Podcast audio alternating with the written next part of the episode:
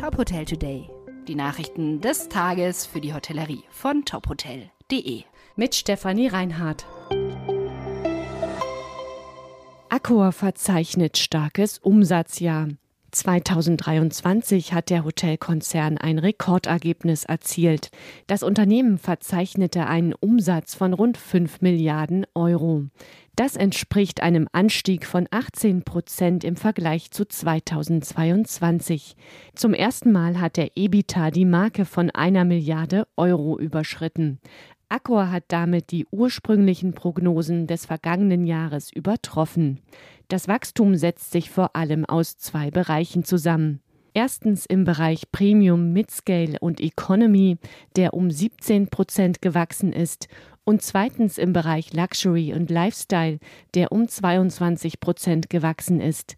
Der REFPA hat sich im vierten Quartal des vergangenen Jahres weiter verbessert, vor allem aufgrund der Weihnachtsmärkte. Bei den Belegungsraten besteht laut Accor aber noch großes Aufwärtspotenzial. Die Belegung liegt immer noch deutlich unter dem Vorkrisenniveau.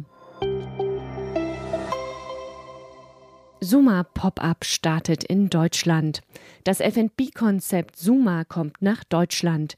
In Zusammenarbeit mit Rocco Forte eröffnet das erste Pop-up-Restaurant im The Charles Hotel in München.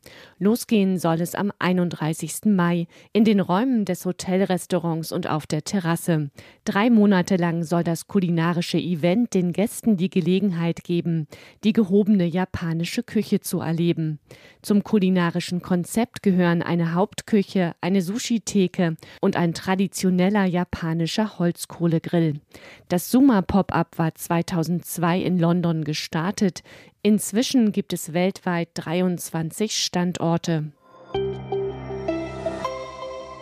25 Hours startet in neuem Marktsegment.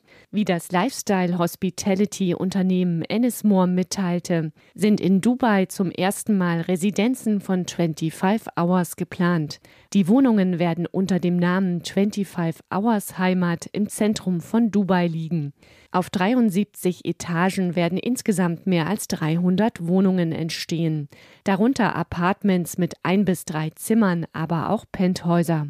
Die Lobby ist als innovativer Raum mit Arbeitsbereich, Vorführraum und einem professionellen Podcast-Studio konzipiert. Außerdem ist ein Familien- und Unterhaltungsbereich geplant, zu dem ein Musikraum, ein Familienpool, ein Paddel und ein Minigolfplatz gehören.